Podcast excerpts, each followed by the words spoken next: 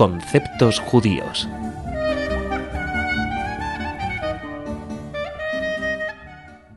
Bienvenidos a nuestro programa Conceptos judíos. Hoy hablaremos de pilpul, controversia en castellano.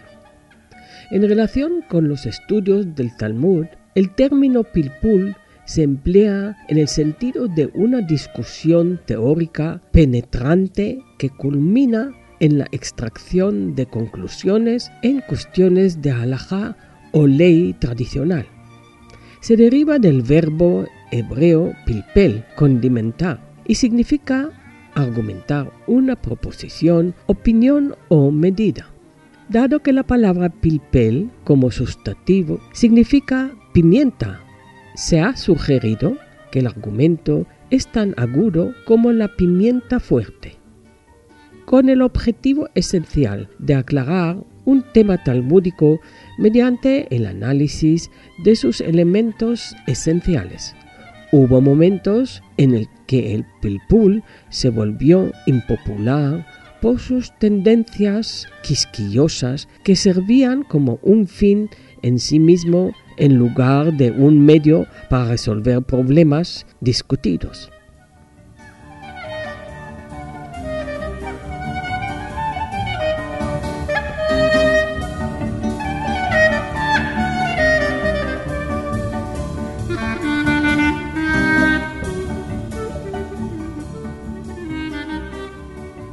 El pilpul como método de entrenamiento se aplicó especialmente en las academias talmúdicas o yeshivot de Polonia desde el siglo XVI en adelante. Su objetivo era agudizar las mentes de los estudiantes para que pudieran ver más profundamente los difíciles pasajes talmúdicos. Por medio del pilpul, los objetos más familiares aparecen bajo una nueva luz. De ahí que a este método de estudio se le aplica el nombre Hidushim, productos originales o Hilukim, análisis.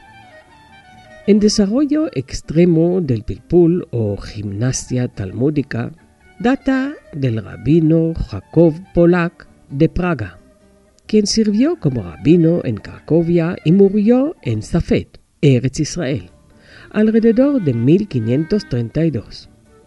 La academia o yeshiva que él había fundado en Cracovia y suministró a muchos de los profesores judíos en Polonia.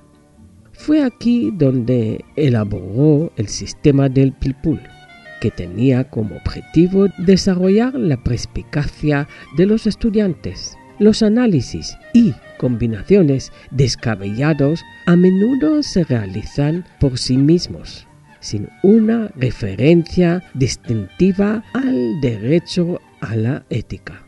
El estado de alerta mental de los judíos polacos y su inclinación a participar en debates dialécticos a menudo se han atribuido al pilpulismo, una característica adquirida a lo largo de muchas generaciones. Gracias, hasta el próximo programa.